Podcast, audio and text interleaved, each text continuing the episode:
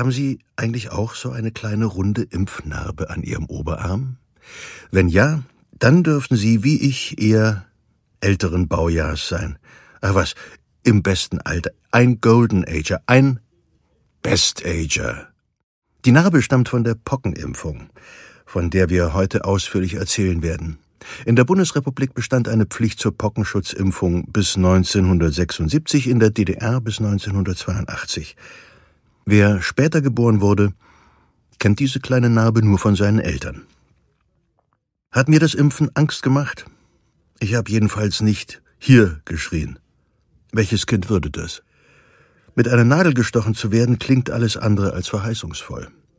Und es kam ja noch schlimmer. Ältere Jungs zeigten ihre Narbe herum und erzählten Horrorstories von der Impfpistole, mit denen einem der Impfstoff in den Arm gejagt wurde.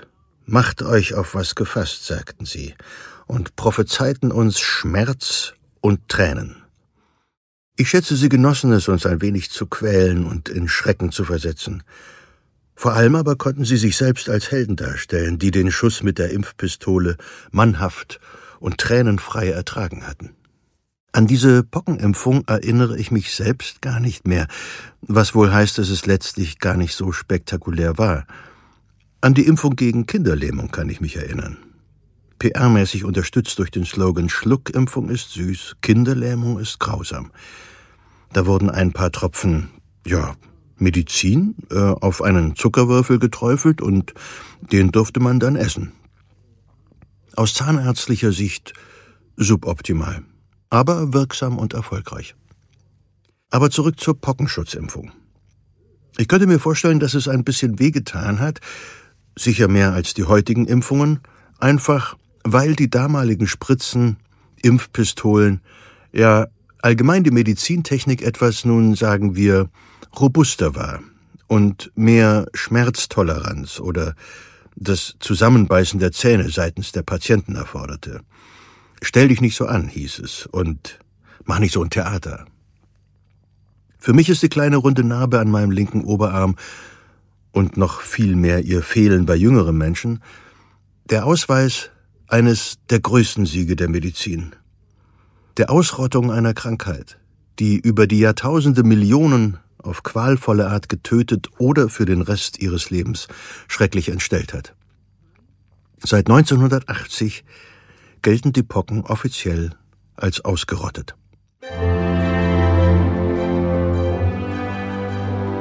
Siege der Medizin. Ein Podcast von gesundheithören.de und der Apothekenumschau. Ich begrüße Sie zum Podcast der Apothekenumschau über die Siege der Medizin. Mein Name ist Ulrich Nöthen und ich freue mich, Sie auf dieser spannenden Reise zu den wichtigsten Errungenschaften der Heilkunde zu begleiten. Neben Expertinnen und Experten lassen wir die Geschichte, wie wir sie uns vorstellen, zu Wort kommen. Folgen Sie mir auf eine weitere spannende Zeitreise zu bahnbrechenden Entdeckungen und den Menschen, die hinter ihnen stehen. wie die Kuh in die Spritze kam. Die Geschichte der Impfung. Wir begeben uns heute sozusagen auf vermintes Gelände, beziehungsweise stochern in ein Wespennest. Es geht um die Geschichte des Impfens. Und kaum etwas wird im Zusammenhang mit Corona derzeit so heiß diskutiert wie dieses Thema. Impfen. Viele Freundschaften und sogar Familien sind daran zerbrochen. Dass wir das Thema Impfen in einem Podcast mit dem Titel Siege der Medizin behandeln, macht, denke ich, schon mal deutlich, dass wir keine Impfgegner sind. Wir werden Geschichten erzählen und Fakten darstellen. Wir glauben nicht, dass wir damit irgendjemanden von irgendetwas überzeugen können. Wir wollen das auch gar nicht. Und wir erheben selbstverständlich nicht den Anspruch, das Thema restlos und erschöpfend zu behandeln. Die spannende Geschichte, die Ideen, der Mut und auch die Irrtümer von Menschen sowie das Wunder des Lebens stehen im Mittelpunkt. Wenn Sie schon einige Folgen gehört haben, werden Sie wissen, dass wir uns in den erzählerischen Teilen einige Freiheiten nehmen. Es sind fiktive Szenen, mit denen wir versuchen, die Vergangenheit zum Leben zu erwecken. Wie in einem historischen Roman, in dem ebenfalls bekannte Fakten und Fiktion zu einer Story verwoben werden. Abseits dieser Geschichten bleiben wir den anerkannten historischen und medizinischen Fakten treu. Ganz besonders gilt es natürlich für unsere Gäste, die aus Forschung oder Praxis ihres Fachgebietes erzählen und nichts mit den teilweise fiktionalen Storyparts zu tun haben. Kurz gesagt, wir sind den Fakten verpflichtet, wollen aber auch gute Geschichten auf spannende Weise erzählen und gestatten uns in diesen eine gewisse literarische Freiheit. Die Pockenschutzimpfung, von der ich schon gesprochen habe, war die erste Impfung, die zur Verfügung stand. Und sie war bisher mit Abstand die erfolgreichste. So erfolgreich, dass sie sich selbst überflüssig machte. Im Wesentlichen kann man sagen, dass Impfungen das Instrument der Medizin sind, das am stärksten sich auf die Lebenserwartung niedergeschlagen hat. Wenn man sich vorstellt, an den Pocken starben 20 Prozent der Kinder ungefähr, dann kann man auch errechnen, dass eine Pockenimpfung natürlich zu einer erheblichen Steigerung der Lebenserwartung geführt hat. Das ist Professor Dr. Philipp Osten. Er leitet am Universitätsklinikum Hamburg-Eppendorf das Institut für Geschichte und Ethik der Medizin und das Medizinhistorische Museum. Professor Osten wird uns auf dieser Reise in die Geschichte des Impfens als Experte begleiten. Ich denke, es ist sinnvoll, gleich zu Beginn kurz noch einmal die generelle Wirkungsweise von Impfungen zu erklären. Das Prinzip der Impfung besteht darin, dass man im Körper Antikörper gegen Krankheiten weckt. Entweder macht man das durch Totimpfstoffe, das heißt durch abgetötete Erreger, die nicht mehr krank machen können, aber immerhin noch das Immunsystem wecken, oder man macht es, indem man einen Lebendimpfstoff verabreicht, der aber nicht krank macht, aber durchaus auch zu einer Ansteckung anderer führen kann. Unser Körper verfügt über ein ausgeklügeltes und mehrstufiges Abwehrsystem gegen Krankheitserreger. Da ist zum einen der äußere Schutz, zu dem unsere Haut bzw. die auf ihr lebenden Mikroorganismen gehören, aber auch Speichel, Tränenflüssigkeit, die Flimmerhärchen in den Bronchien helfen, Krankheitserreger schon am Eindringen zu hindern. Krankheitserreger, die dennoch eindringen, werden von Zellen des Immunsystems attackiert, wenn das Immunsystem sie erkennt. Bei einem Erreger, mit dem der Körper noch nichts zu tun hatte, den er noch nicht kennt, kann es lange, zu lange dauern, bis diese Immunantwort einsetzt. Wir werden krank. In vielen Fällen sind wir aber, wenn wir diese Krankheit überstanden haben, dauerhaft oder zumindest sehr lange davor geschützt. Stellen Sie sich den Körper als eine Stadt vor, die von einem Bösewicht heimgesucht wird. Er bringt eine ganze Reihe von ehrbaren Bürgern um ihr Erspartes, und als die Polizei endlich alarmiert wird, macht er sich aus dem Staub. Sollte er je wieder einen Fuß in die Stadt setzen, wird es ihm schlecht bekommen da jeder brave Bürger und jeder Polizist sein Gesicht kennt. Wäre es nicht eine gute Idee, den Steckbrief des Bösewichts an alle anderen Städte zu verschicken, so dass man ihn andernorts schnappen und unschädlich machen kann, bevor er auch dort mit seinem Trick Beute machen und Schaden anrichten kann? Ja, vermutlich. Das ist das Prinzip der Impfung. Unser Körper bekommt eine Art Steckbrief eines Krankheitserregers, den er noch nicht kennt, und kann aus sich selbst heraus eine Abwehr gegen eine Infektion und Erkrankung aufbauen. Das ist eine der Sachen, die ich an der Impfung so faszinierend finde. Es ist keine Heilung, keine Medizin, die man schluckt, es ist eher eine Art Fortbildung und Fitnesstraining für unser Immunsystem. Die Spritze in den Arm hat nicht die Pocken besiegt, sondern unserem Körper ermöglicht, die Pocken zu besiegen. Und das Heilmittel ist unser körpereigenes Immunsystem. Also die Idee bei Impfstoffen ist es, Immunität herzustellen im Körper und den Körper dazu anzuregen, diese auszubilden. Man könnte vermuten, dass uns unsere Reise zu den Ursprüngen des Impfens nicht allzu weit in die Vergangenheit führen wird. Schließlich wird die erste Impfung meist Dr. Edward Jenner zugeschrieben und auf das Jahr 1796 datiert. Doch Impfungen sind älter, viel älter. Möglicherweise wurde schon vor 3000 Jahren in Indien geimpft. Die ersten verlässlichen Aufzeichnungen stammen aus China, aus dem Zeitalter der Ming-Dynastie, von dem Kinderarzt Wang Quan, der 1549 in einem Buch darüber berichtete. Man könnte das Impfen also mit einigem Recht als eine Erfindung der alten indischen oder chinesischen Medizin bezeichnen. Interessant, nicht wahr? Ich war immer davon ausgegangen, dass es sich um eine Errungenschaft des Westens handelt. Aber tatsächlich steht das Impfen in einer Reihe mit Nudeln, Porzellan und Schießpulver. Die damalige Technik unterscheidet sich jedoch in vielem von der heute üblichen Impfpraxis. Als die Kunde davon nach Europa drang, nannte man es auch noch nicht Impfung, sondern Inokulation oder Variolation oder im Deutschen Blatternwälzen. Um zu erklären, was das genau ist und wie die Inokulation oder Variolation in Europa Fuß fasste, springen wir ins Jahr 1728, und zwar nach London.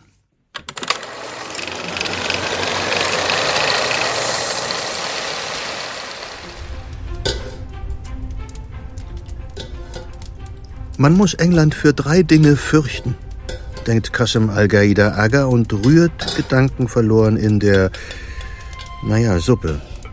Seine Kanonen, seine Küche und sein Wetter. Gut, für das Wetter können die Engländer nichts.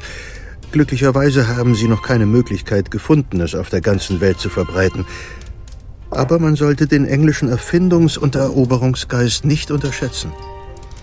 Er hat die kalte graue Insel oben im Norden in die Lage versetzt, die Weltmeere zu beherrschen und Reiche, die ein Dutzendmal größer sind, zu unterwerfen. Sie bauen die besten Schiffe, die besten Kanonen und diese, na, diese Teufelsdinger, diese Dampfmaschinen, genau. Allah allein weiß, was sie damit noch alles anstellen werden. In anderen Dingen wiederum sind sie so, hm, erstaunlich primitiv, geradezu barbarisch. Die Küche natürlich, denkt Qasem Al-Gaida Aga. Und er betrachtet das äh, Material unklarer Konsistenz auf seinem Teller. Eine braunsämige äh, Suppe aus einem ihm unbekannten Gemüse, das ihm Blähungen bereitet und ihn schlecht schlafen lässt. Dazwischen ein paar Brocken, von denen er hofft, dass sie Rindfleisch sind. Man weiß nie bei diesen Christen, die alles in den Kochtopf schmeißen, was vier Beine hat. Und dann natürlich ihr Glaube, oder besser ihr Unglaube. Und, nicht zuletzt, ihre Mode. Vor allem diese schrecklichen, staubenden Perücken. Beinahe ist er froh, dass er des Englischen nicht mächtig ist. Er will gar nicht wissen, was man hier unter Poesie versteht. Vielleicht lässt ihr Erfindungsgeist und ihre Geschäftstüchtigkeit sie die schönen und wichtigen Dinge des Lebens vergessen Vieles bleibt ihm unverständlich und vieles überrascht ihn. Immer wieder das Essen. Aber auch ihr Interesse an etwas so Selbstverständlichem wie der Inokulation. Ja, sie hätten davon gehört, versicherten ihm verschiedene Würdenträger, mit denen er sich gestern getroffen hatte. Sie sei ja mit großem Erfolg angewendet worden, hieß es. Und trotzdem hatten sie so viele Fragen zur Technik und den Erfahrungen, die man in Tripolis damit gemacht hatte.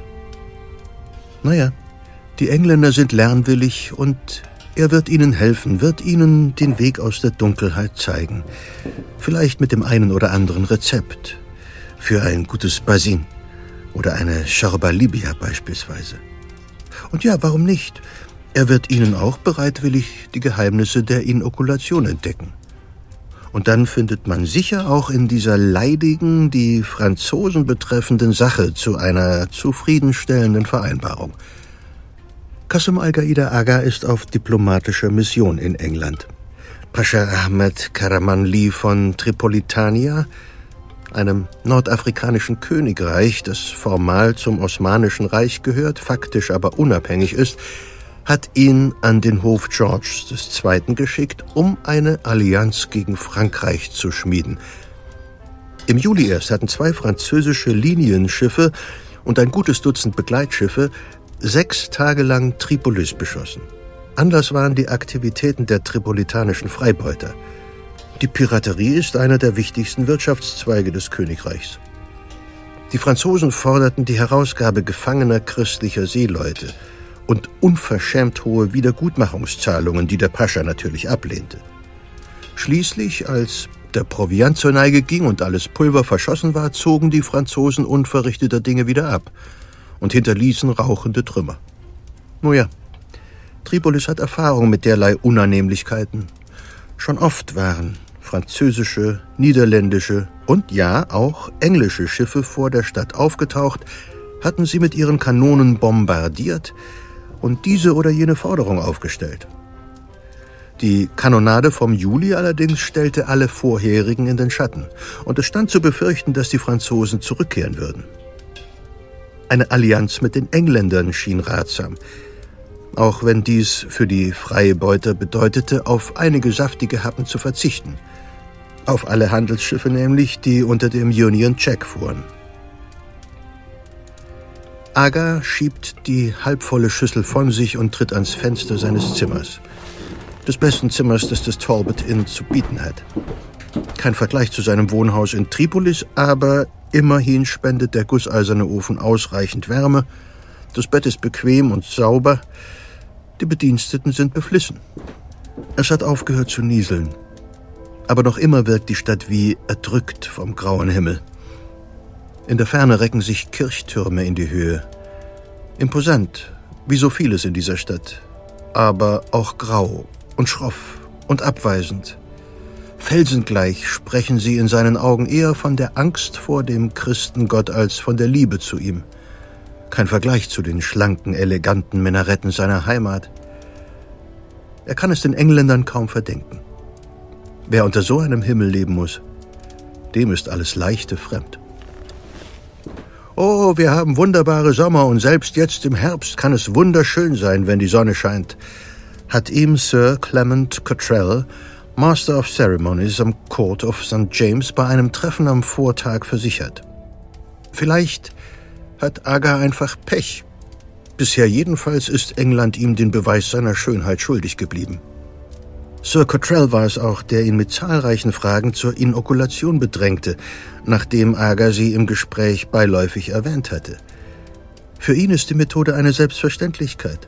Und er war maßlos erstaunt, dass sie hier noch immer nicht breit angewendet wird.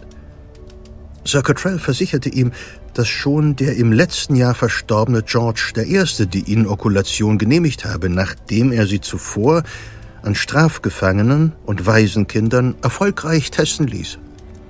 Eine Frau, eine gewisse Lady Montague, habe die Kunde schon vor Jahren in London verbreitet. Doch der Widerstand sei immer noch groß. Man müsse alles über die verschiedenen Verfahren wissen und überdies sei jeder Fürsprecher ein Gewinn für die Sache. Die anderen bei dem Treffen anwesenden Würdenträger, den König selbst hat Aga entgegen seiner Hoffnung nicht zu Gesicht bekommen, die anderen hatten daraufhin eine lebhafte Diskussion geführt, von der Ahmad, sein junger Übersetzer, nur Bruchstücke übersetzen konnte.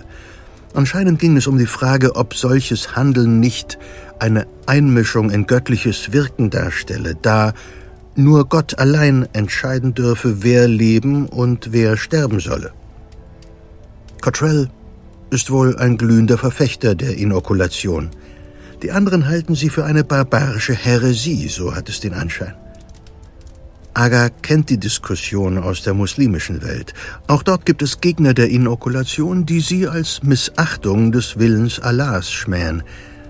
Er selbst meint, dass diese Haltung eine Verächtlichmachung Allahs und Überhöhung menschlicher Macht darstellt.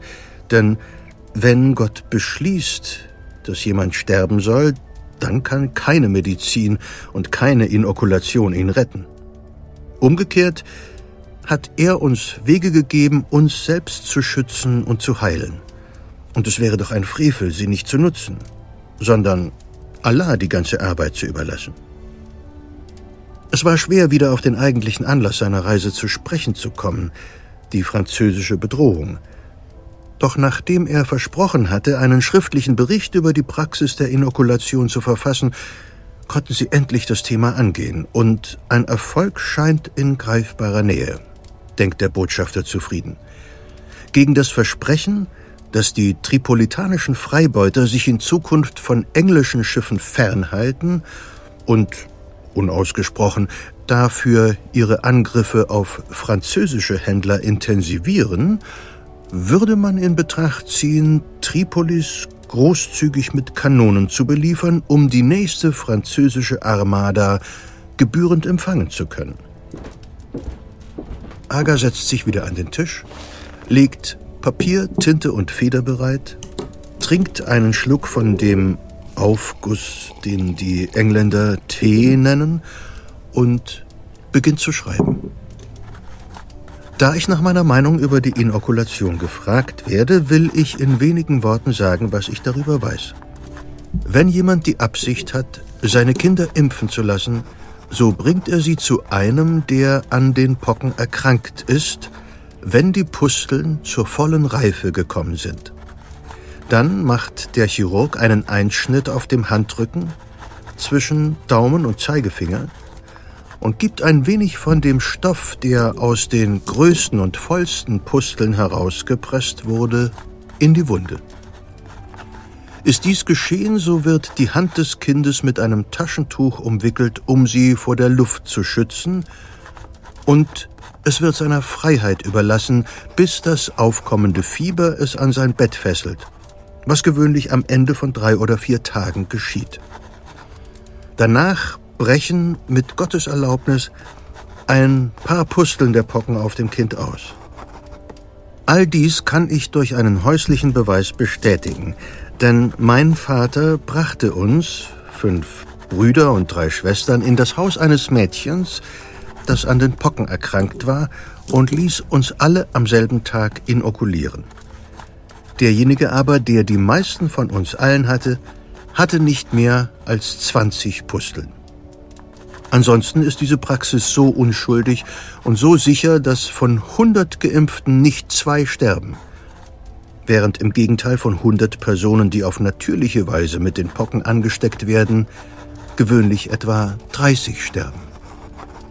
Im Übrigen ist sie in den Königreichen Tripolis, Tunis und Algier so alt, dass sich niemand mehr an ihr erstes Auftreten erinnert. Und sie wird im Allgemeinen nicht nur von den Bewohnern der Städte, sondern auch von den wilden Arabern praktiziert.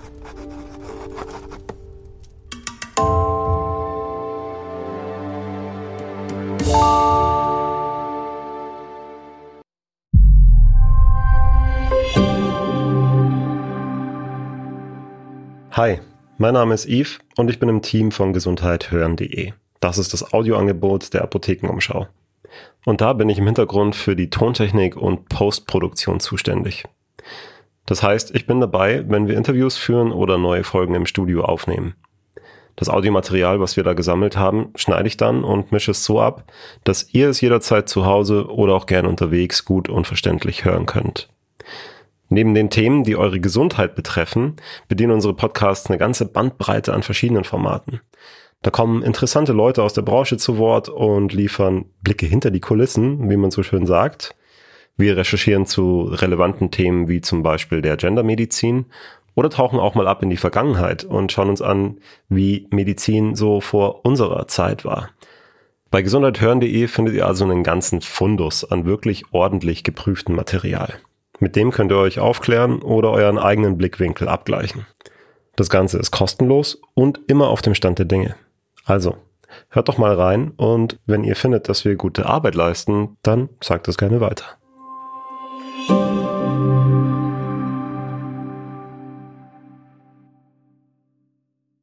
Schade eigentlich, dass Qasim al-Qaida Aga, der Gesandte des Pascha Ahmed Karamanli von Tripolitania, uns nichts über die Ursprünge der Inokulation bzw. Variolation verraten kann. Denn hier tappen wir im Dunkeln.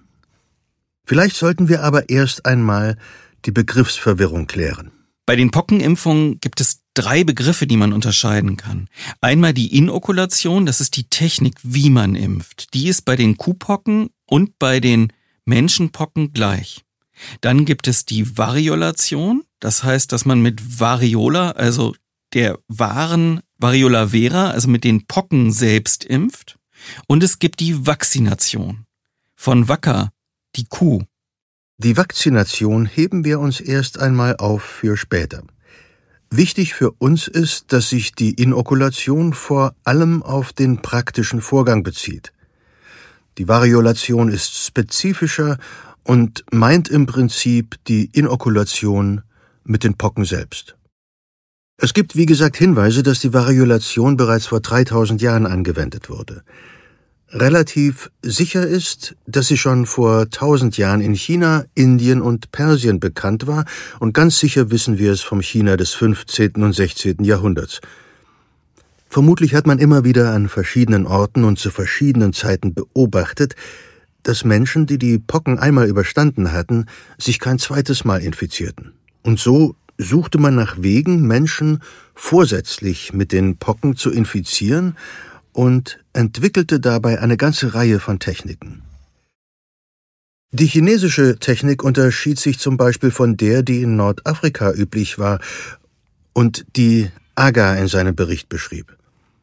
In China sammelte man den Schorf von den Pusteln infizierter Kinder, die einen milden Verlauf hatten. Aha, milder Verlauf. Der Begriff spielt nicht erst seit Corona eine Rolle. Dieser Schorf wurde dann getrocknet und zu einem Pulver zerrieben, welches schließlich gesunden Kindern mit einer Art Pfeife ins Nasenloch geblasen wurde. Mädchen in das linke und Jungs in das rechte, fragen Sie mich nicht warum. Offenbar entwickelte sich daraus mit der Zeit ein regelrechtes Ritual, bei dem auch verzierte Pfeifen aus Silber eingesetzt wurden. Ob ich es als Kind wohl lieber gehabt hätte, dass man mir Pustelschorfpulver in die Nase bläst, statt dass man mit einer Impfpistole auf mich schießt? Jedenfalls, wenn alles gut ging, entwickelten die so Behandelten nach ein paar Tagen ein Fieber, bekamen ein paar Pusteln, und hatten bald alles überstanden und brauchten die Pocken fürderhin nicht mehr zu fürchten. Später wurde die Technik immer weiter verfeinert und man verwendete nicht mehr den Schorf von Erkrankten, sondern von Menschen, die zuvor bereits der Variolation unterzogen worden waren und eine kleine Anzahl von Pusteln ausgebildet hatten. Und diese Technik ist, nachdem sie nach Großbritannien gekommen ist, in den 1720er Jahren verfeinert worden. Es funktionierte so, dass man eben halt eine Pockenblase anstach mit einem kleinen Messer, auf die Messerspitze das Pockensekret legte, was dann da rausgequollen ist aus dieser Pockenpustel und das dann eben halt in den Unterarm von den Kindern schob, so ein ganz kleines bisschen unter die Haut. Und dann musste man das sehr, sehr gut verbinden, weil das war natürlich hoch ansteckend. Und nach sechs bis sieben Tagen war da eine prall mit Pockeneiter gefüllte kleine Blase entstanden. Am besten nur an diesen beiden Einstichstellen. Aber der Unterschied zu den echten Menschenpocken ist, es bricht nach sieben Tagen diese Blase aus, nicht nach 14 Tagen. Und man weiß bis heute nicht, wie diese Pockenvariolation funktioniert hat. Möglicherweise ist erst das Immunsystem in der Haut geweckt worden und ehe der gesamte Körper in Mitleidenschaft gezogen werden konnte, waren dann eben halt schon erste Antikörper vorhanden. Im Prinzip war die Variolation bereits eine Impfung mit einem attenuierten, also einem abgeschwächten Lebendimpfstoff. Ungefährlich war das Ganze nicht. Schon Agger schrieb immerhin von einem bis zwei Prozent der Behandelten. Heute geht man eher von zwei bis drei Prozent aus, bei denen die Infektion voll ausbrach und sie tötete. Außerdem waren die Inokulierten eine Zeit lang genauso ansteckend wie andere Erkrankte und konnten selbst zum Auslöser einer Epidemie werden. Dass man dieses Risiko dennoch einzugehen bereit war, erklärt sich, wenn man sich vor Augen führt, wie die Pocken in der Vergangenheit wüteten. Im 18. Jahrhundert hatten die Pocken die Pest als schlimmste und tödlichste Krankheit in Europa abgelöst. Die Todesrate bei einer Infektion lag bei 15 bis 30 Prozent. Hunderttausende starben Jahr für Jahr an der Krankheit. Die Überlebenden waren für den Rest ihres Lebens gezeichnet. Ein Viertel von ihnen erblindet. Und praktisch niemand blieb von ihnen verschont. In Europa waren die Pocken endemisch. Das heißt, es gab sie überall und jeder hatte sie bekommen. Also spätestens als die Postkutschen dann jedes Kaff erreichten, waren die Pocken überall. Und man beobachtet, 20 Prozent sterben daran, aber es sterben natürlich nicht die Leute, die älter sind, weil die hatten die Pocken schon als Kinder, sondern die Pocken haben immer wieder genug, schreckliches Wort, Material sich auszubreiten, wenn genug Kinder geboren waren.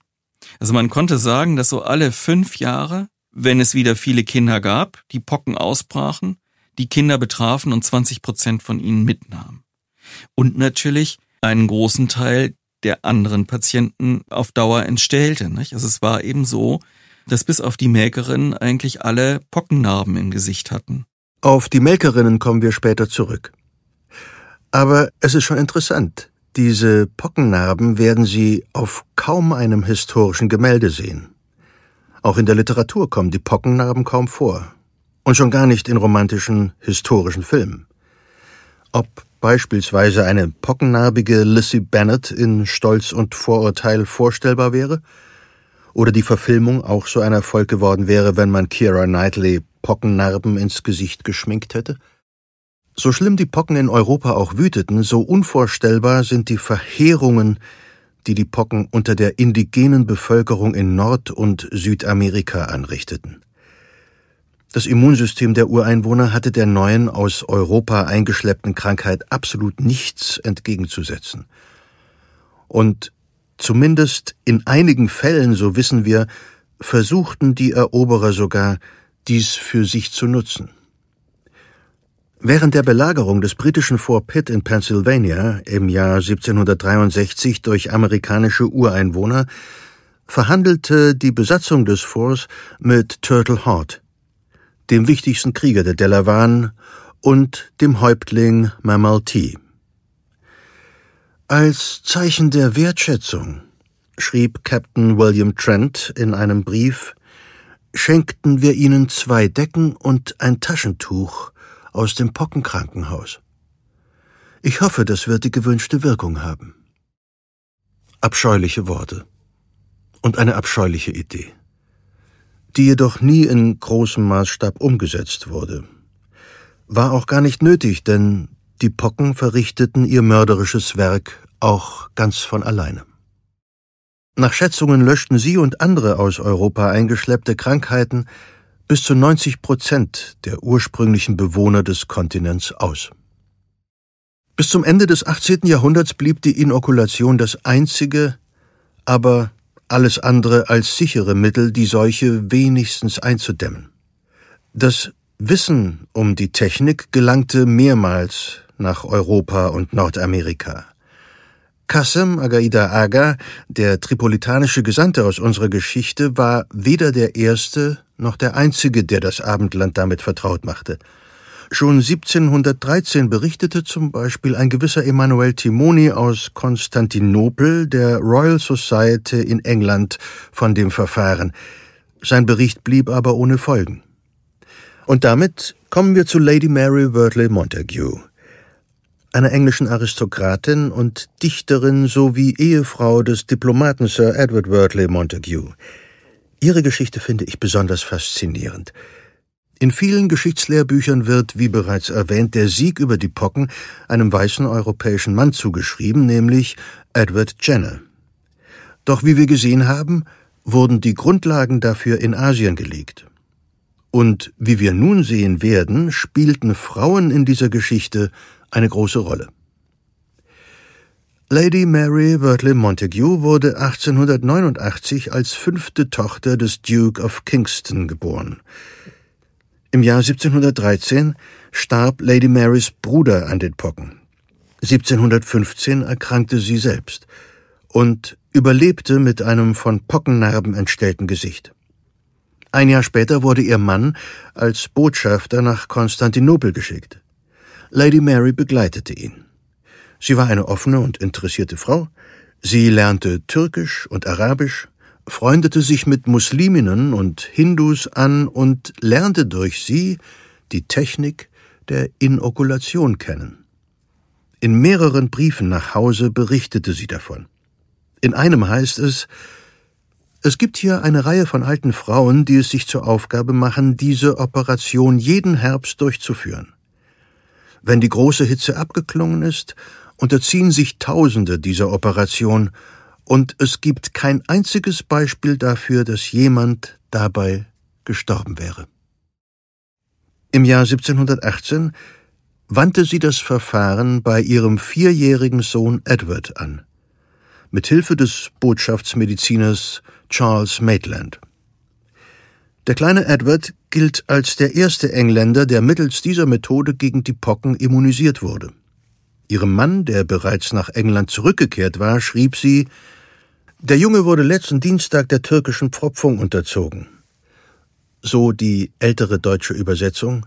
Lady Mary nannte die Prozedur Engraving, also eigentlich Gravur, wurde der türkischen Pfropfung unterzogen und singt und spielt zurzeit und wartet sehr ungeduldig auf sein Abendessen.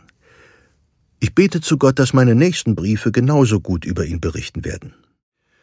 Nach ihrer Rückkehr nach London warb sie begeistert für das Verfahren, stieß aber auf großen Widerstand seitens des medizinischen Establishments. Als 1721 eine Pockenepidemie das Königreich heimsuchte, ließ sie auch ihre Tochter pfropfen und machte den Vorgang bekannt. Daraufhin genehmigte George I. den bereits erwähnten Test an sechs oder sieben die Quellen sind hier nicht eindeutig, zum Tode verurteilten aus dem Newgate-Gefängnis, denen eine Begnadigung in Aussicht gestellt wurde, sollten sie die anschließende Infektion mit nicht abgeschwächten Pocken überleben. Sowie an einigen Waisenkindern. Was man diesen in Aussicht stellte und ob sie überhaupt eine Wahl hatten, ist nicht bekannt. Die Inokulation jedenfalls verbreitete sich in den folgenden Jahrzehnten immer weiter. Doch von einem Sieg über die Pocken konnte man noch lange nicht sprechen. Zu gering war die Verbreitung, zu groß waren die Risiken, zu viele Menschen starben an der Behandlung, die sie schützen sollte. Das alles änderte sich 1796 mit Edward Jenner und der Vakzination. Die Geschichte wird meistens so erzählt. 1768 begegnete der junge Jenner einer Kuhmagd, die zu ihm sprach, ich werde niemals Pocken haben, denn ich hatte die Kuhpocken. Ich werde niemals ein hässliches, pockennarbiges Gesicht haben. Die Kuhpocken waren eine für Menschen vergleichsweise harmlose Krankheit. Melkerinnen, Bäuerinnen und Bauern steckten sich im engen Umgang mit ihren Rindern relativ häufig an, und es war schon lange ein weit verbreiteter Glaube, dass dies vor den richtigen Pocken schützte. Jenner, durch besagtes Milchmädchen darauf aufmerksam geworden, ließ die Geschichte nie los. Er wurde ein angesehener Arzt und Naturkundler und führte schließlich beinahe 30 Jahre nach der Begegnung die erste Impfung im heutigen Sinne durch. Mit einem Sekret, das er wiederum aus der Pustel einer mit Kuhpocken infizierten Magd gewonnen hatte. Der große Unterschied zur früheren Variolation bestand darin, dass die so geimpften nicht befürchten mussten, an der Impfung zu sterben. Denn die Kuhpocken waren ja weitaus ungefährlicher. Kommen wir noch einmal zu diesem Milchmädchen-Mythos zurück. Mehr als 200 Jahre lang galt diese ikonische Geschichte von der Kuhmagd und dem 13-jährigen Jenner als Fakt. In Darstellungen wurde sie oft ziemlich verkitscht dargestellt. Manche erinnern beinahe an Bilder von der heiligen Jungfrau Maria und dem kleinen Jesus. Doch in letzter Zeit mehren sich die Zweifel an dieser Darstellung.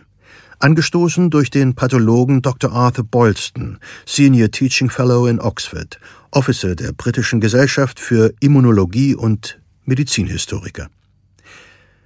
Wir erzählen also eine etwas weniger romantische, dafür aber wahrscheinlichere Variante der Geschichte. Auch weil sie statt in einem Stall zumindest teilweise in einem Pub spielt. Heutzutage tauschen sich Ärzte und Forscher über das Internet aus, auf großen Tagungen oder in medizinischen Fachjournalen. Im 18. Jahrhundert jedoch lief dieser Austausch in der Regel noch nicht ganz so formell ab.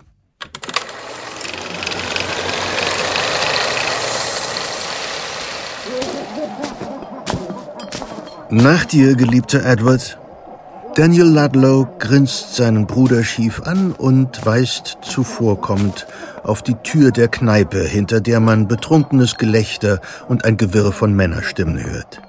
Nein, nein, Daniel, mein Teuerster, zu gütig, aber die Ehre gebührt dir. Ach woher, du bist der Ältere, ich beuge mich deiner Weisheit und folge all deinen Schritten, auch wenn sie mich in dieses Purgatorium führen. An die Tür von The Ship Inn einer der besseren, aber auch berüchtigteren Kneipen in Sudbury ist ein rostiger Anker genagelt, wohl um den Namen zu rechtfertigen. Ein Schiff voller betrunkener Matrosen könnte man meinen. Allerdings handelt es sich bei der gröhlenden Besatzung der Kneipe nicht um Seemänner, sondern um gestandene und angesehene Ärzte. Nun, meine Herren, nur kein Streit. Die Tür ist breit genug für zwei von ihrer Sorte. Daniel und Edward drehen sich zu dem Neuankömmling um, einem älteren Mann mit tief in die Stirn gezogenem Dreispitz, einem langen zerzausten Bart und einer Statur, die befürchten lässt, dass die Tür kaum breit genug für einen von seiner Sorte ist. Ah, Dr. Fuster. Willkommen im Club der Sünder. Warum sind Sie zu spät? Zu meinem allergrößten Bedauern habe ich keine angemessene Entschuldigung vorzubringen. Nur eine Patientin, die mir zu sterben drohte. Nichts also, was rechtfertigen würde, diese, beinahe hätte ich Bande von betrunkenen Ganoven gesagt, nein, diese ehrenwerte Gesellschaft dort drinnen warten zu lassen. Hat einer Ihrer verehrten Inokulierten nicht vorschriftsmäßig auf die Behandlung reagiert? fragt Edward Ludlow. John Fuster, Ihr Kollege, betreibt eine regelrechte Inokulationsmanufaktur. Ein großes Haus am Rand der Stadt mit zwei Schlafsälen. Gegen eine relativ geringe Gebühr werden dort Menschen mit dem Pockenvirus inokuliert und verbleiben unter Fusters Aufsicht, bis die Infektion überstanden ist. Oder bis sie gestorben sind. Was zum Glück nicht oft vorkommt. Die Einrichtung hat durchaus einen guten Ruf. Zum einen wegen der Betreuung und ihrer Sauberkeit, aber auch, weil Fuster sehr sorgfältig auswählt, von welchen der zuvor Behandelten er das Serum für die nächsten Kunden gewinnt. Er hat eine breite Auswahl an Kandidatinnen und Kandidaten und wählt stets die mit dem leichtesten Verlauf. Ja, ja, ein achtjähriges Mädchen, das ich vor drei Tagen behandelt habe, hat ein sehr starkes Fieber und mehr Pusteln als üblich entwickelt. Ich konnte nicht mehr viel tun, als ihr Kräuterumschläge und etwas gegen das Fieber geben. Der Rest liegt in Gottes Hand. Und bei Ihnen? Eine Zwillingsgeburt, sagt Daniel und verzieht das Gesicht. Sein Bruder Edward zuckt die Schultern. Obwohl ich der betreffenden Dame meine Eile in aller Dringlichkeit schilderte, weigerte sie sich schneller zu gebären, um mein rechtzeitiges Erscheinen hier zu ermöglichen. Das erste Kind beliebte gar im Geburtskanal stecken zu bleiben und den Vorgang unbillig hinauszuzögern, als wolle es sein Leben gleich mit einer Missetat beginnen. Ja, ja, seufzt Fuster. Der Arztberuf ist ein Geschenk, nur die Patienten sind eine Plage. Nun denn, wollen wir es wagen? Ja. Daniel greift nach der Klinke, reißt die Tür auf und ruft Gentlemen! In die Wolke aus Beefstew, Schweiß und Tabakrauch, die ihnen den Atem verschlägt. Ladlo! brüllt jemand im Inneren und die drei schaffen es gerade noch in Deckung zu gehen, als ihnen eine Salve aus suppengetränktem Brot, Kartoffelstückchen und durchweichtem Primtabak entgegenfliegt. Es hat sich zu einer Tradition entwickelt, zu spät kommende bei den monatlichen Treffen der medizinischen Gesellschaft von South Gloucestershire mit einem Hagel aus Unappetitlichem zu empfangen. Bedauerlicherweise. zusätzlich zu der althergebrachten Lokalrunde, die die Sünder zu bezahlen haben. Eine Viertelstunde später ist den dreien vergeben, sie sitzen dicht an dicht mit anderen Ärzten und solchen, die sich für Ärzte halten, an einem langen Holztisch.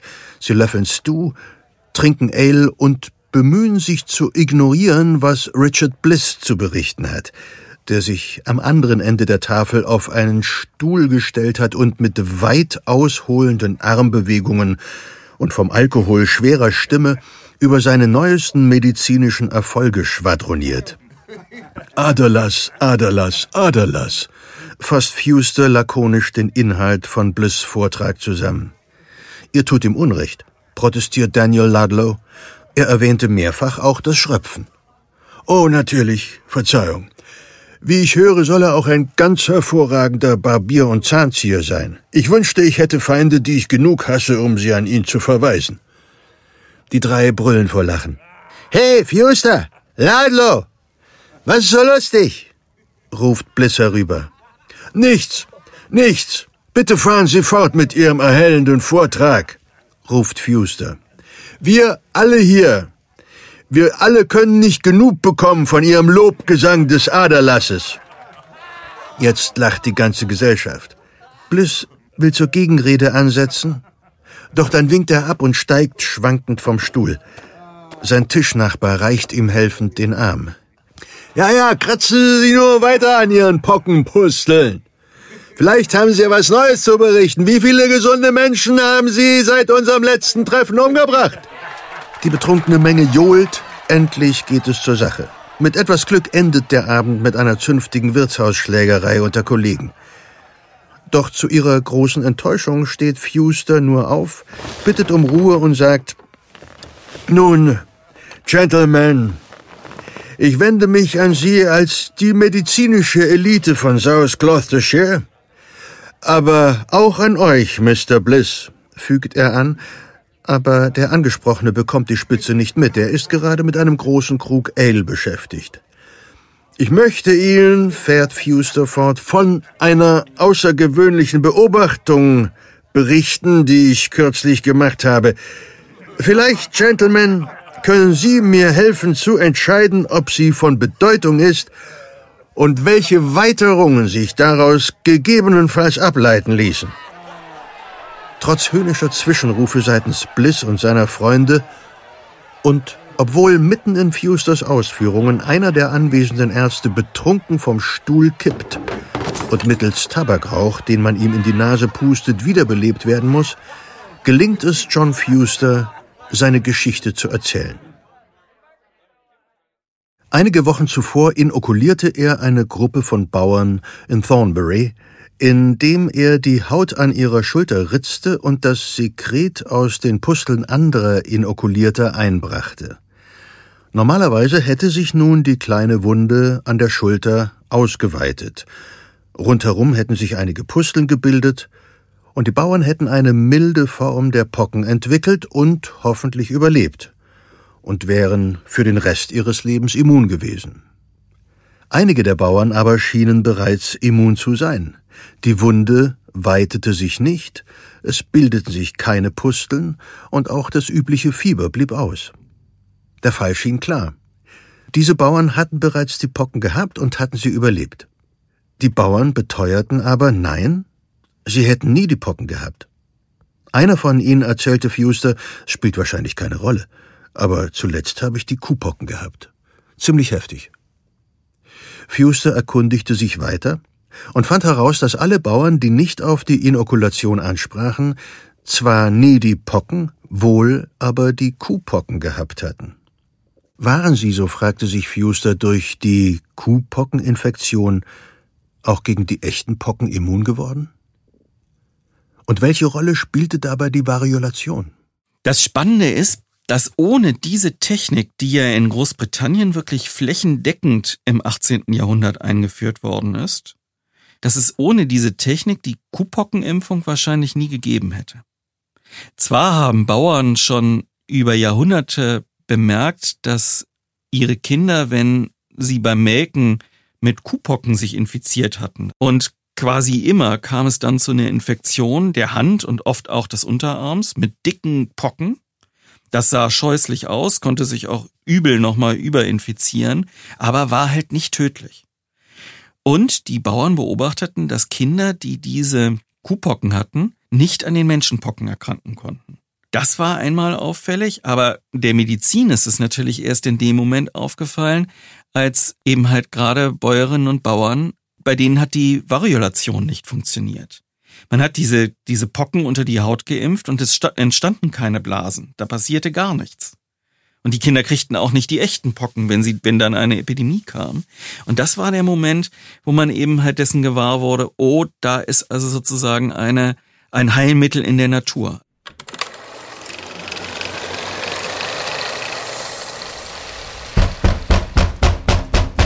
Am nächsten Morgen wird Daniel Ludlow vom unerträglichen Poltern der einstürzenden Mauern Jerikos geweckt.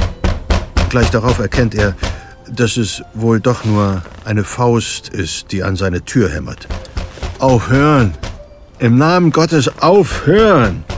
stöhnt er und presst die Hände gegen seinen schmerzenden Schädel. Er tastet sich zur Tür, öffnet sie einen Spalt und blinzelt mit zusammengekniffenen Augen ins Helle. Jenna, was fällt Ihnen ein zum Teufel? Ich, ich, ich, ich versohl Ihnen den Hintern, bis Sie... Ah, bis Sie... Mir fällt gerade nichts ein, was schlimm genug wäre.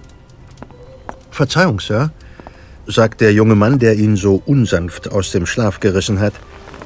Aber Sie haben mir aufgetragen, Sie zur zehnten Stunde zu wecken, auch wenn Sie mir schlimmste körperliche Züchtigungen androhen sollten.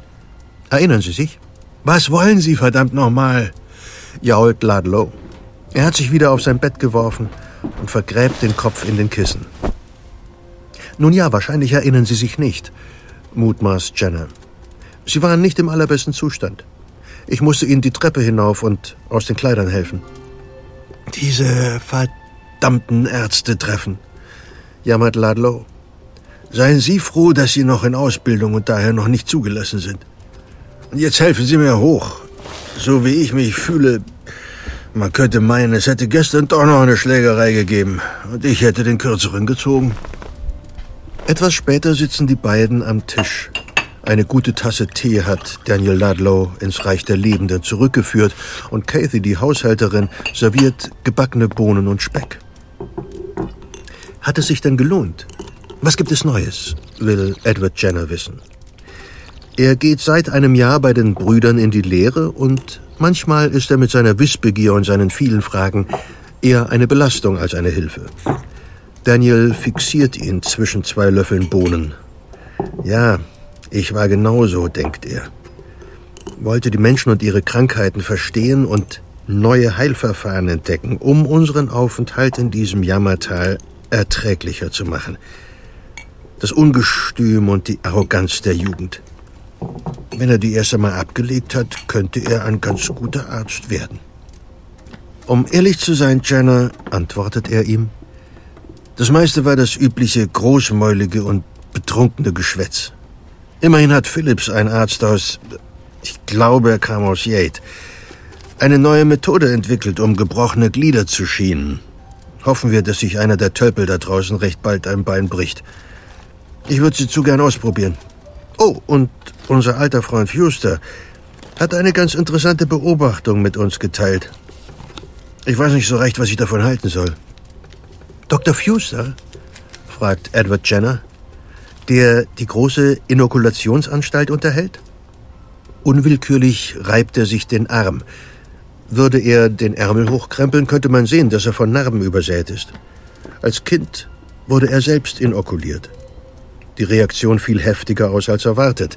Beinahe wäre der Junge daran gestorben. Die zerklüftete Haut seines Armes wird ihn diese schrecklichen Tage nie vergessen lassen.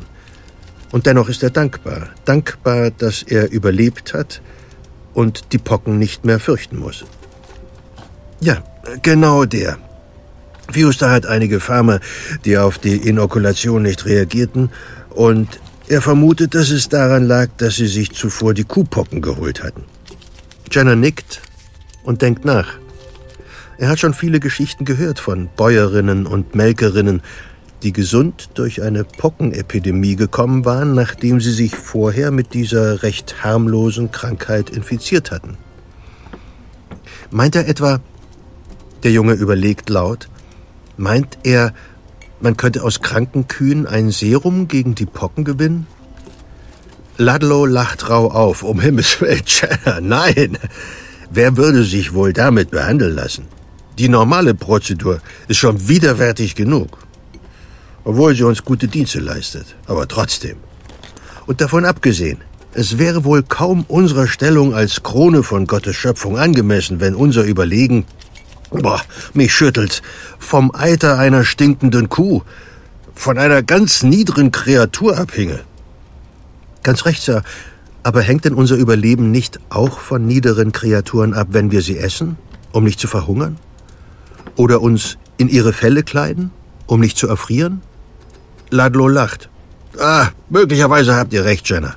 Aber ich für meinen Teil, ich finde es blasphemisch, ein gutes Stück Rindfleisch auf eine Stufe zu stellen mit dem eitrigen Sekret aus einer Kuhpustel. Kommen Sie, holen Sie Ihren Mantel. Es gibt Kranke, die auf uns warten.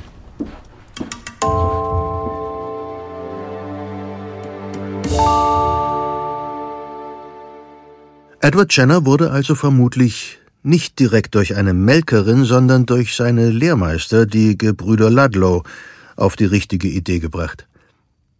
Trotzdem, wie bereits erwähnt, dauerte es 30 Jahre, bis er sie in die Tat umsetzte. Am 14. Mai 1796 impfte Edward Jenner den achtjährigen James Phipps mit einem Serum, das er von einer mit Kuhpocken infizierten Magd gewonnen hatte, gegen die Pocken. Die Vakzination war geboren. Von Wacker, die Kuh. Nicht? Lateinisch die Kuh heißt Wacker und deswegen heißt Impfung Vakzination auf Deutsch oder Vaccination auf Englisch. Und wir nennen ja das, was wir heute gegen Covid als Impfstoff bekommen, da steht ja Covid-19-Vakzine drauf, obwohl Kühe in dem Herstellungsprozess überhaupt keine Rolle spielen. Aber wir nennen es immer noch so, weil eben halt die Kuh den ersten wirklich wirksamen Impfstoff, der ungefährlich war, zur Verfügung gestellt hat mit ihren Kuhpocken. Übrigens war Jenner keineswegs der Erste, der diese Idee hatte und ausprobierte. Von John Fuster, dem Inokulationsarzt, heißt es, er habe bereits in den 1760ern Kuhpockenmaterial für die Inokulation verwendet. 1774 hatte der englische Landwirt Benjamin Jetsey während einer Pockenepidemie in der Grafschaft Dorset seine Frau und seine beiden Söhne mit Wundsekret von erkrankten Kühen inokuliert und sie so vor den Pocken geschützt. Daraufhin sah er sich so massiven Anfeindungen ausgesetzt, dass er seine Entdeckung nie einem größeren Publikum vorstellte. Anfang der 1790er hörte der Lehrer Peter Plett im Gut Wittenberg in Ostholstein von der unter Milchmädchen verbreiteten Praxis, sich absichtlich mit Kuhpocken zu infizieren. Er impfte drei Kinder mit Kuhpockenlymphe und diese überlebten als einzige eine Pockenepidemie in der Gegend drei Jahre später. Bereits 1790 und 1791, fünf Jahre vor Jenner, informierte er die Universität Kiel über seine Entdeckung. Der Bericht wurde jedoch zu den Akten gelegt und erst Jahre später, als die Kunde von Jenners Vakzination nach Deutschland drang, wieder hervorgeholt. Mit Jenner änderte sich alles. Die Impfung setzte sich in Westeuropa und Nordamerika innerhalb kürzester Zeit durch. Nicht ganz so schnell wie die Impfung gegen Covid-19, aber für damalige Verhältnisse doch im Handumdrehen. Schon 1807 führten die ersten Staaten die Impfpflicht ein, das Königreich Bayern und das Großherzogtum Hessen. Das waren die ersten beiden Staaten überhaupt weltweit, die eine Impfpflicht gegen die Pocken eingeführt haben. Und dann gingen sie hin und nahmen bei einer Kuh vom Euter die Kuhpocke ab und impften damit ein Kind. Nach dem sechsten bis siebten Tag guckten sie, ist die Impfung aufgegangen, also ist eine Pocke entstanden. Und dann nahm man dieses Kind mit, wenn die Pocke entstanden ist, ins Nachbardorf, stach die Pocke wieder an und impfte damit die anderen Kinder.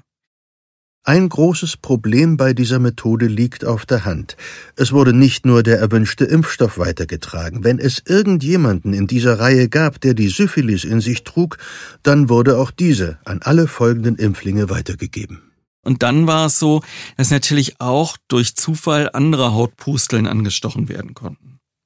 Und dann funktionierte die Impfung nicht. Es gab bei Geimpften dann plötzlich doch die Pocken. Das heißt, es war nicht mit Pocken geimpft worden, sondern möglicherweise mit Windpocken. Mediziner konnten diese beiden Krankheiten nicht richtig gut unterscheiden. Das Verfahren musste dringend verbessert werden. Dann gab es einen Arzt, der hieß Pfeiffer, der lebte in Weimar und der entwickelte eine Methode, wie man denn am besten eine solche Kuhpockenimpfung möglichst gefahrlos und möglichst sicher durchführte. Dann wurden Impfanstalten im ganzen Deutschen Reich eingerichtet. Und in diesen Impfanstalten gab es Stallungen für die Kühe. Und erstmal kam natürlich die Pockenimpfung von den Kühen selbst. Man nahm da die Impfung ab, impfte ein Kind und impfte dann mit der Impfpocke dieses Kindes wiederum eine Kuh. Und das war dann sozusagen diese Passage durch den Menschen war einmal erfolgt. Also die Kuh wurde infiziert mit den Kuhpocken, die bei einem Menschen eine Infektion erzeugt hatten. Und dann standen diese Kühe, die auf diese Art und Weise infiziert waren, in den Impfzentren. Und es kamen dann eben halt die Mütter mit ihren Kindern und brachten die Kinder zur Impfung. Und im Hintergrund war ein Moon zu hören, weil immer wieder frisch dieser Impfstoff von der Kuh abgenommen worden ist. Also, ich kann mich an keinen Background Moon erinnern, als ich meine Pockenimpfung erhielt. Warum? Schon bald wurden Verfahren entwickelt, den Impfstoff abzufüllen und direkt zu den Patienten zu bringen. Ungekühlt hielt er sich allerdings nur zwei bis drei Tage. Allzu weit sollten Herstellungsort und Impfort also nicht voneinander entfernt sein. Erst im 20. Jahrhundert konnte dank weit verbreiteter Kühltechnik der Impfstoff lange aufbewahrt werden. Nebenbei bemerkt, die Kühlkette einer der Siege der Technik, die ihrerseits Siege der Medizin ermöglichten. Das nur nebenbei. Die Schutzimpfung und erst recht die Einführung der Impfpflicht in vielen Staaten stieß übrigens schon damals nicht auf ungeteilte Begeisterung. Es gab viele Gründe, die Impfung abzulehnen. Und irrationale Ängste haben schon immer eine große Rolle gespielt. Einige hatten buchstäblich Angst, sich in Chimären zu verwandeln, Mischwesen aus Kuh und Mensch. Das erscheint uns heute lächerlich, aber damals mag es eine ernste Sorge gewesen sein. Dann gab es die üblichen religiösen Gründe, aber auch in Bezug auf die Impfpflicht bei vielen eine tiefe Abneigung dagegen, den Staat über den eigenen Körper bestimmen zu lassen. Doch schon damals kam es auch zu unheilvollen Abwägen, die nichts mehr mit Kritik oder Skepsis zu tun hatten. Es gibt einen Impfgegner, der sehr, sehr spannend ist, den man sich mal näher angucken könnte. Das ist ein Arzt mit Namen Nittinger, der erst als 1848er Revolutionär in Frankfurt am Sturm an die Hauptwache beteiligt war, eigentlich ganz vernünftige demokratische Prinzipien gepredigt hat, aber so ab 1850 sein gesamtes Tun nur in den Dienst der Impfgegnerschaft gestellt hat. Und von Nittinger gibt es sicherlich 20 Pamphlete, die sich gegen die Impfungen richten. Und um das richtig populär zu machen, illustriert er diese Pamphlete auch. Es gibt ja eine ganz großartige Karikatur noch aus der Zeit der französischen Revolution, die zeigt einen französischen Minister auf einem Esel und daneben Edward Jenner, den Erfinder der Kuhpockenimpfung, auf einer Kuh. Diese Karikatur nimmt der Impfgegner Nittinger 1850 und macht aus dem Jenner einen jüdischen Arzt, dem er einen Judenhut aufsetzt. Steht auch oben drüber, damit es jeder erkennt, Judenhut. Das ist also sozusagen eine antisemitische Impfgegnerkarikatur geworden daraus. Und im Hintergrund sieht man quasi Hieronymus Bosch-artige Vernichtungsszenen, wo Menschen gerädert und zu Tode gebracht werden. All das fließt mit ein in eine eigenartige Melange zwischen Antisemitismus, Widerstand und anderen Aspekten.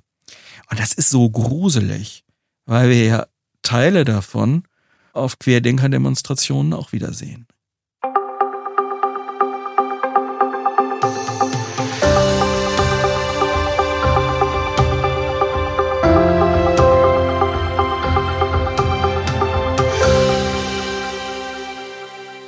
Wir haben uns jetzt schon sehr lange mit den Pocken befasst, aber etwas kam überhaupt noch nicht zur Sprache. Orthopoxvirus variole. Der Erreger der echten Pocken. Ein Virus. Das hat einen guten Grund. Der Virus wurde erst 1906, 110 Jahre nach Edward Jenners erster Impfung, entdeckt. Man hatte das Heilmittel, kannte aber weder die Ursache der Krankheit noch die Wirkungsweise des Heilmittels. 1864 formulierte Louis Pasteur die Keimtheorie. In den 1870ern und 80ern konnte Robert Koch die bakteriellen Krankheitserreger von Milzbrand und Tuberkulose nachweisen. Und mit dem immer besseren Verständnis der Krankheiten machte auch die Medizin immer weitere Fortschritte. 1881 entwickelten Louis Pasteur und sein Schüler Émile Roux einen Impfstoff für Milzbrand. 1884 die Tollwutimpfung. Und 1890 konnte Paul Ehrlich Moment. Über die Tollwutimpfung müssen wir reden. Das Wort weckt noch so eine alte Kindheitsangst in mir. Wieder einmal waren es die größeren Schüler, die uns mit wilden Geschichten in Angst und Schrecken versetzt hatten. Wenn man von einem Tier gebissen würde, müsse man sofort zum Arzt, und dort bekäme man so eine Spritze, und dabei zogen sie ihre Handflächen auseinander, um eine Spritze von mindestens der Größe einer grünen Salatgurke zu verdeutlichen, und die bekäme man nicht etwa in den Hintern und schon gar nicht in den Oberarm, nein, die bekäme man aber sowas von mitten in den Bauch, und zwar nicht nur einmal. Und tatsächlich war die Tollwutimpfung früher sehr schmerzhaft. Sie wurde ins Bauchgewebe verabreicht.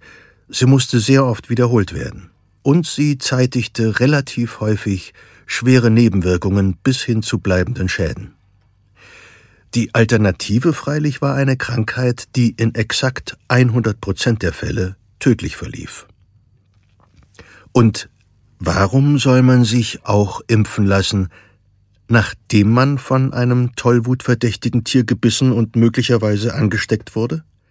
Es geht doch um Prophylaxe und nicht um Heilung. Tja, und doch wurde die Tollwutimpfung das erste Mal bei dem neunjährigen Joseph Meister angewendet, nachdem dieser am 4. Juli 1885 von einem tollwütigen Hund in die rechte Hand und die Beine gebissen worden war. Louis Pasteur hatte den Impfstoff aus dem Rückenmark infizierter Kaninchen gewonnen, das er zwei Wochen lang mit Kaliumhydroxid getrocknet hatte. Der Kinderarzt Jacques-Joseph Granchet verabreichte diesen Impfstoff dem jungen Joseph Meister. Insgesamt 13 Mal wiederholte er die Prozedur. Jedes Mal mit etwas frischerem, also auch virulenterem Rückenmarkextrakt. Der Junge entwickelte keine Tollwut. Als Gegenprobe wurde das für die letzte Spritze verwendete sehr frische Rückenmark einigen Hunden injiziert die danach ausnahmslos erkrankten. Ja, die Impfung ist etwas, was prophylaktisch wirkt. Das heißt, es wird im Vorhinein gegeben. Also man versucht eine Krankheit durch eine Impfung zu verhüten, nicht sie zu heilen oder sie zu lindern. Obwohl es das bei einigen Impfstoffen tatsächlich auch gibt. Also wenn man von einem tollwütigen Fuchs gebissen worden ist, dann lohnt es sich, eine Tollwutimpfung durchzuführen, weil der Erreger bestimmte Stellen des Nervensystems noch nicht erreicht hat. Das heißt, das ist zwar auch quasi Prophylaxe, aber das ist etwas, was geschehen ist, nachdem dieser Biss schon stattgefunden hat. Man kann also auch nachträglich noch vorbeugen, wenn es sozusagen schon zu spät ist. Das Virus verbleibt oft lange an der Stelle, an der es in den Körper gelangt, bevor es sich weiter verbreitet. Daraus ergibt sich die Möglichkeit, die Patienten noch in diesem Stadium zu immunisieren. Dennoch, wichtig ist schnelles Handeln. Sobald das Virus das Zentralnervensystem erreicht hat, ist es zu spät. Heute gibt es übrigens andere Tollwutimpfstoffe, Impfstoffe, die seltener schwere Nebenwirkungen zeigen und die so sicher sind, dass sie auch vorbeugend angewendet werden können, wenn man zum Beispiel in ein Tollwutgebiet reist. Diese vorbeugende Impfung besteht aus drei Impfdosen, die innerhalb von vier Wochen verabreicht werden. Und keine Sorge, die Spritze bekommt man nicht mehr in den Bauch, sondern in den Oberarm. Und sie ist auch nicht größer als andere für Impfungen verwendete Spritzen. Nach der Tollwutimpfung folgten innerhalb weniger Jahre Impfstoffe gegen Typhus, gegen Cholera und gegen Pest. Danach stockte die Entwicklung von Impfstoffen. Zu wenig war noch über die Zusammenhänge bekannt. Es dauerte bis in die 1920er Jahre, bis eine neue Welle von Impfstoffen entwickelt wurde. Darunter Impfungen gegen Diphtherie, gegen Tuberkulose, gegen Tetanus und 1927 gegen die Masern. Hinter jeder dieser Entdeckungen steckt eine aufregende Geschichte, und jede dieser Entdeckungen bewahrte unzählige Menschen vor schrecklichem Leid. Wir wollen uns die Masernimpfung einmal genauer anschauen. Die Masern sind eine hoch ansteckende Kinderkrankheit. Wenn wir von einer Kinderkrankheit reden, meinen wir übrigens meistens eine Krankheit, die so weit verbreitet ist, Stichwort Durchseuchung, dass praktisch jeder in seiner Kindheit mit ihr in Berührung kommt und, wenn er sie übersteht, danach für den Rest des Lebens immun ist. Noch vor 100 Jahren überstanden jährlich 45.000 Kinder in Deutschland die Masern nicht. Besonders gefährlich war die Krankheit für Kinder, die schon Vorerkrankungen hatten und von diesen geschwächt waren. In der Weimarer Republik begann sich die medizinische Versorgung in Deutschland dramatisch zu verbessern. Die Angst vor den Masern führte aber zu einer paradoxen Situation. Kinderkliniken wurden errichtet und die dort tätigen Ärztinnen und Ärzte zögerten aber, Kinder mit schweren Erkrankungen in ein Krankenhaus einzuweisen, wenn sie die Masern noch nicht hatten. Weil mit diesen Vorerkrankungen diese Maserninfektion ein Todesurteil darstellen konnte. Kinder, die schon einmal an den Masern erkrankt waren, konnten problemlos aufgenommen werden da sie ja bereits eine Immunität erworben hatten. Und da kam Rudolf Deckwitz, das war ein Assistenzarzt in München, auf die Idee, einfach den Kindern, die auf seiner Station die Masern gerade überstanden hatten, Vollblut abzunehmen, 100 Milliliter und 50 Milliliter von diesem Blut der Mitpatienten, den Neuankömmlingen, einfach in den Gesäßmuskel zu spritzen, intramuskulär. Und die hatten dann die Antikörper von ihren Mitpatienten und waren dann so ungefähr drei bis vier Wochen gegen die Masern geschützt und konnten also gefahrlos für diese Zeit in dem Krankenhaus aufgenommen werden. Dieses Prinzip wird als passive Impfung oder Immunisierung bezeichnet. Der Geimpfte baut dabei keinen eigenen Immunschutz auf, sondern nutzt die Antikörper eines anderen Menschen, der bereits immun gegen die Krankheit ist. Auf diese Weise kann bei einigen Krankheiten sehr schnell ein Schutz aufgebaut werden, der aber nur etwa 30 Tage anhält. Im Falle der Masern war die passive Immunisierung ein erster und wichtiger Schritt, der auch den Grundstein für die aktive Impfung legte.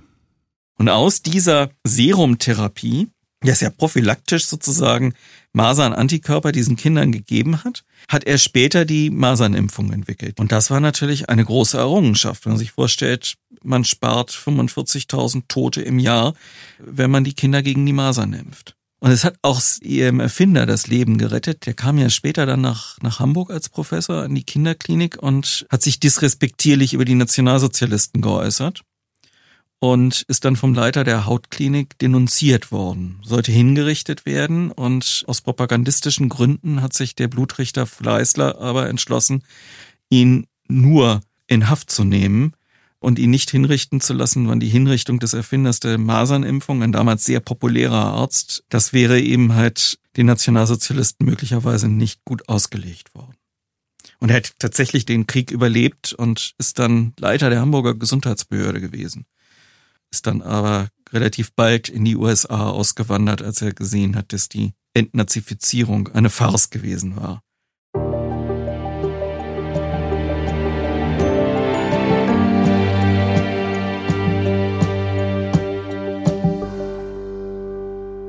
Es ist an der Zeit, einen Blick auf die Gefahren des Impfens zu werfen. Nein, nicht über den angeblich vom Impfen ausgelösten Autismus, oder Mikrochips in der Impfspritze, sondern über sehr konkrete Unfälle und Katastrophen, von denen es einige gab. Am bekanntesten ist sicher das Lübecker Impfunglück von 1930. Es war das wahrscheinlich schwerste Impfunglück in Europa. Zwischen dem 24. Februar und dem 26. April wurden in Lübeck 84 Prozent aller Neugeborenen, insgesamt 256 Kinder, mit einer Schluckimpfung gegen die Tuberkulose geimpft. Die Impfung war erst 1921 von Albert Calmette und Camille Guérin in Frankreich entwickelt worden. Bis 1928 waren außerhalb Deutschlands bereits 150.000 Kinder gegen diese fürchterliche Krankheit geimpft worden. Im August 1929 beschlossen der Leiter des Lübecker Gesundheitsamtes, Ernst Altstedt, und der Direktor des Allgemeinen Krankenhauses, Georg Deike, eine BCG-Kultur aus Frankreich zu beziehen. Aus dieser Kultur BCG steht dabei für Bacillus Calmette-Guerin nach seinen beiden Entdeckern.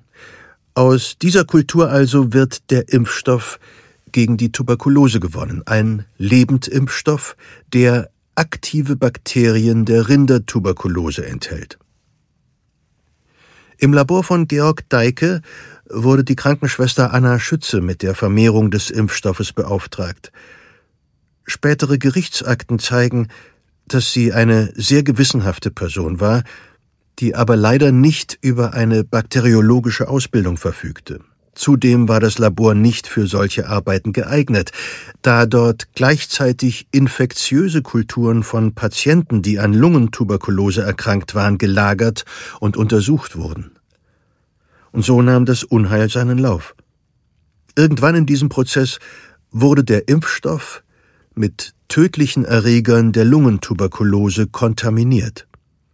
Statt also die Neugeborenen vor der Krankheit zu schützen, infizierte man sie damit. 77 Babys starben. 131 erkrankten schwer, bevor die Impfkampagne gestoppt wurde.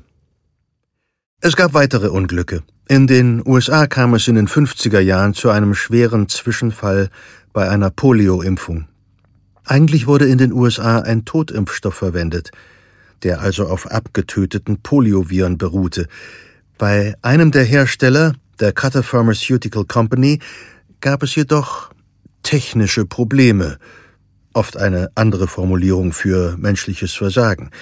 Und so war ein Teil des Impfstoffes nicht ausreichend inaktiviert, enthielt also noch lebende Polioviren. Tausende Kinder erkrankten mehr als zehn starben. Als Folge dieser Katastrophe sank einerseits die Impfbereitschaft in den USA, andererseits wurden die Sicherheitsvorkehrungen massiv verschärft. So schrecklich sie waren, so ändern diese Impfunglücke nichts am unglaublichen Erfolg der Impfungen. Sehr eindrucksvoll sieht man das zum Beispiel an der Polio-Schutzimpfung. Polio, Kinderlähmung führt bei etwa einem Prozent der infizierten Kinder zu schweren Lähmungen. Wenn die Atmung betroffen ist, kann sie auch zum Tod führen. Bis in die 50er Jahre trat die Kinderlähmung in Wellen auf. 1960 führte die DDR die Polio-Schutzimpfung ein. 1958 hatte es noch 958 Fälle der Kinderlähmung gegeben. 1961 waren es noch vier. In der BRD, wo man mit der Einführung zögerte, erkrankten im selben Jahr 4600 Kinder. Die DDR machte mit diesen Zahlen Propaganda. Seht her, das ist der endgültige Beweis, nur im Sozialismus werden Wissenschaft und Fortschritt zum Wohle der Menschen und der Kinder eingesetzt. Die BRD zog nach. Ein Jahr später gab es statt mehr als 4000 nicht einmal mehr 300 Fälle. Schluckimpfung ist süß. Kinderlähmung ist grausam. Die Impfung gegen die Pocken war eine Revolution. Sie war Grundlage und Ausgangspunkt für viele, viele weitere Impfungen. Und heute erleben wir live eine zweite Revolution, deren Auswirkungen auf lange Sicht vielleicht noch größer sein werden als die Entdeckung der klassischen Impfstoffe. Ich spreche natürlich von mRNA-Impfstoffen. Für die meisten von uns schienen sie, wie die Corona-Epidemie, aus dem Nichts zu kommen. Am 31. Dezember 2019 meldete China eine mysteriöse Lungenkrankheit. Anfang Januar hörte ich das erste Mal von einem neuartigen Virus und ich hatte nicht die Spur einer Ahnung, wie sehr dieser unser aller Leben bedrohen und bestimmen würde. Schon Ende April begannen die klinischen Studien, unter anderem bei BioNTech und Pfizer. Am 2. Dezember 2020 erhielt der Impfstoffkandidat BNT 162b2 in Großbritannien eine Notfallzulassung. Am 27. Dezember 2020, nicht einmal ein Jahr nach der ersten Meldung aus China, begannen in Deutschland die Impfungen. Es klingt unglaublich, wenn man es so erzählt. Doch tatsächlich ist die Geschichte viel länger. 1961 entdeckten Sidney Brenner, François Jacob und Matthew Messelson die mRNA. Die Abkürzung steht für Messenger Ribonuclein Acid. Botenribonukleinsäure. Sie kommt natürlicherweise in jeder menschlichen Zelle hunderttausendfach vor. Man kann sie sich als Bauplan für ein bestimmtes Protein vorstellen – Proteine werden umgangssprachlich auch als Eiweiße bezeichnet. Proteine sind einer der Grundbausteine des Lebens auf der Erde. Sie sind Baustoffe für Zellen und Gewebe und ein wichtiger Energielieferant. Die Baupläne für die körpereigenen Proteine sind in der DNA im Zellkern gespeichert und werden dort in mRNA umgeschrieben, also kopiert. Daraufhin verlässt die mRNA den Zellkern. Im nächsten Schritt lesen die Ribosomen, die oft auch als Proteinfabriken bezeichnet werden, diesen Bauplan von der mRNA ab und produzieren das entsprechende Eiweiß. Die mRNA wird dann innerhalb kurzer Zeit abgebaut. Sie war nur der Träger von Informationen für die Biosynthese. Sie ist nicht aktiv oder gar lebendig, und sie verändert das Erbgut nicht.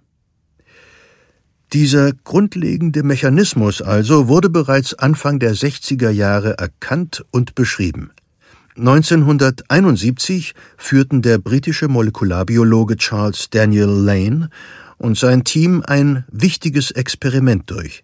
Sie injizierten mRNA, die sie aus einem Kaninchen gewonnen hatten, in die Eizellen von Fröschen. Die Froscheizellen begannen daraufhin, das in der injizierten mRNA kodierte Eiweiß der Kaninchen zu produzieren. Dieser Nachweis, dass die Ribosomen, also die Proteinfabriken, auch, sagen wir, externe Aufträge annehmen, und nicht nur solche, die aus dem eigenen Zellkern kommen, war eine der wichtigsten Voraussetzungen für die Entwicklung von mRNA-Impfstoffen. 1978 gelang es erstmals, mRNA in menschliche Zellen einzuschleusen und schon 1993 und 1994 gab es erste Tierversuche mit Impfstoffen, die darauf beruhten. Die Idee dahinter, anstatt wie bei klassischen Impfungen abgeschwächte oder abgetötete Krankheitserreger oder Teile von ihnen zu verwenden, werden Boten-RNAs verimpft, die den Bauplan für ein Eiweiß enthalten, das für den Erreger sehr typisch ist. Spike-Proteine. Sicher ist Ihnen der Begriff in den letzten Monaten untergekommen. Es handelt sich dabei um Proteine, Eiweiße, die auf der Oberfläche eines Virus sitzen. Spike bedeutet nichts anderes als Spitze oder Dorn. Ich würde sie eher Antennen oder Fühler oder geweihartige Pümpeldingsbumse nennen, denn auf den Computergrafiken, mit denen das Virus im Fernsehen immer erklärt wird, sehen sie weniger wie Spitzen oder Dornen aus, sondern eher wie, naja, diese Ausstülpungen. Na komm, Sie wissen schon. Diese Spike-Proteine also sind für sich genommen harmlos. Sie sind jedoch wie der Fingerabdruck eines Verbrechers. Vor dem Fingerabdruck muss man keine Angst haben. Aber er kann den Täter eindeutig identifizieren. Wird nun der in mRNA kodierte Bauplan für das Spike-Protein in die Zellen eingebracht, beginnen die Ribosomen ihrer Bestimmung gemäß dieses Protein zu produzieren, ohne sich darum zu scheren, dass der Bauplan von außen eingeschleust wurde. Dem Immunsystem hingegen ist das alles andere als egal. Es erkennt das Protein als körperfremd und beginnt spezifische Abwehrzellen für dieses Protein zu bilden. Die mRNA wird bald nach der Impfung abgebaut, das Immunsystem aber behält sein Wissen. Die Abwehr steht bereit, sobald der echte Erreger eindringt und anhand des Spike-Proteins identifiziert werden kann. Das klingt alles einigermaßen einfach, aber natürlich haben wir das hier ziemlich runtergebrochen, ehrlich gesagt auch, damit ich selbst es ungefähr verstehen kann. Eine Sache möchte ich hier nochmal ausdrücklich betonen, auch wenn ich es schon anfangs erwähnt habe. Unsere DNS oder DNA wird durch mRNA nicht verändert. Stellen Sie sich eine gut gesicherte Bibliothek vor. Das wäre der Zellkern, der Sitz des Erbguts. Die Bücher in dieser Bibliothek enthalten unsere Erbinformationen. Die einzigen, die die Bibliothek betreten dürfen, sind Boten. Und das Einzige, was sie mit hinein und hinausnehmen dürfen, sind ein Zettel und ein Bleistift. Sie ziehen ein Buch aus den Regalen, schreiben daraus die Bauanleitung für ein spezifisches Eiweiß ab und stellen das Buch anschließend an ihren Platz zurück. Dann begeben sie sich in den Vorraum. Dort steht ein Faxgerät, das den abgeschriebenen Bauplan an die Fabrik weiterleitet. Der mRNA-Impfstoff entspräche einem Boten von außerhalb, der schon einen vollgeschriebenen Zettel mitbringt und direkt zum Faxgerät marschiert. Er bekommt die Bücher in der eigentlichen Bibliothek nie zu sehen und selbst wenn, er kann nur abschreiben, nichts verändern.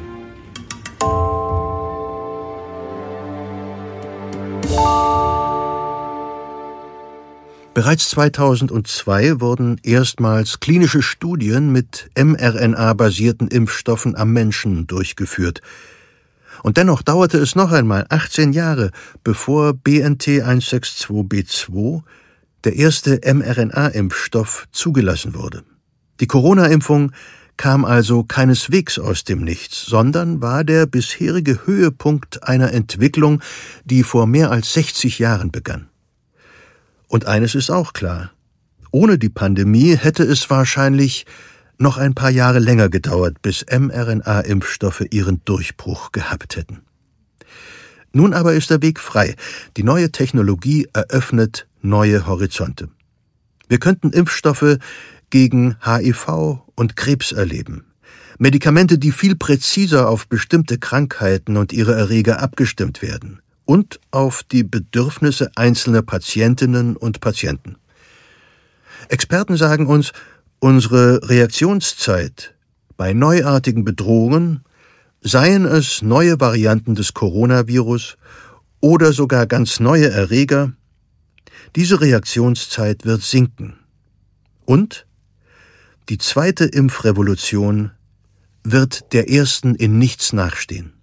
Im Prinzip ist die Impfung dasjenige, was in puncto Lebenserwartung, in puncto Lebensqualität, denn es verhindert ja nicht nur den Tod, sondern es verhindert auch eine lebenslängliche Behinderung bei einigen Krankheiten, eine ganz große Errungenschaft darstellt. Aber man muss sich vorstellen, dass das im Prinzip nur für den Westen gilt. Was wir jetzt sehen bei der Diskussion über die Freigabe von Patenten für die Corona-Impfstoffe, es ist eine globale Aufgabe geworden. Wenn wir Covid jetzt in den wohlhabenden Ländern über Impfungen so gut einhegen können, so groß bleibt die Aufgabe, auch Ländern Impfstoff zur Verfügung zu stellen und auch die Fähigkeiten dafür bereitzustellen, das heißt Patente bereitzustellen oder freizugeben.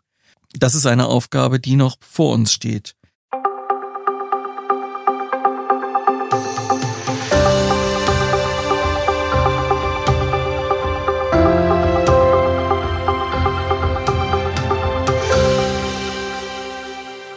Man kann schon heute sagen, dass die Impfung wahrscheinlich der größte Sieg ist, den die Medizin bisher errungen hat.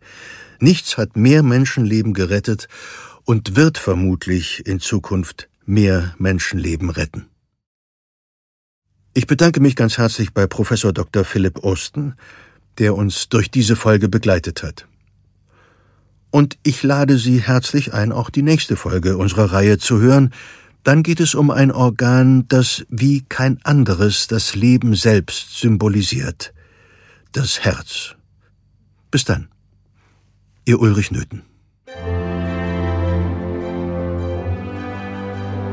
Siege der Medizin ist ein Podcast von gesundheithören.de und der Apothekenumschau. Jetzt kostenlos folgen oder abonnieren und gerne auch bewerten, zum Beispiel bei Spotify oder Apple Podcasts. Executive Producers Dr. Dennis Ballwieser und Peter Glück. Faktencheck Dr. Martin Alwang, Dr. Andreas Baum und Dr. Roland Mühlbauer. Autoren Lutz Neumann, Volker Strübing. Interviews Simone Terbrack, Lutz Neumann. Musik Johannes Cornelius. Produktion Philipp Klauer, Felix Stäblein. Redaktion, Recherche und Unterstützung Carsten Weichelt, Elena Urban, Miriam Laura Seckler, Kari Kungel, Sonja Giebes. Regie Simone Terbrack. Projektleitung Sven Rühlicke, Ruben Schulze-Fröhlich. Produziert von den Wake Word Studios in München.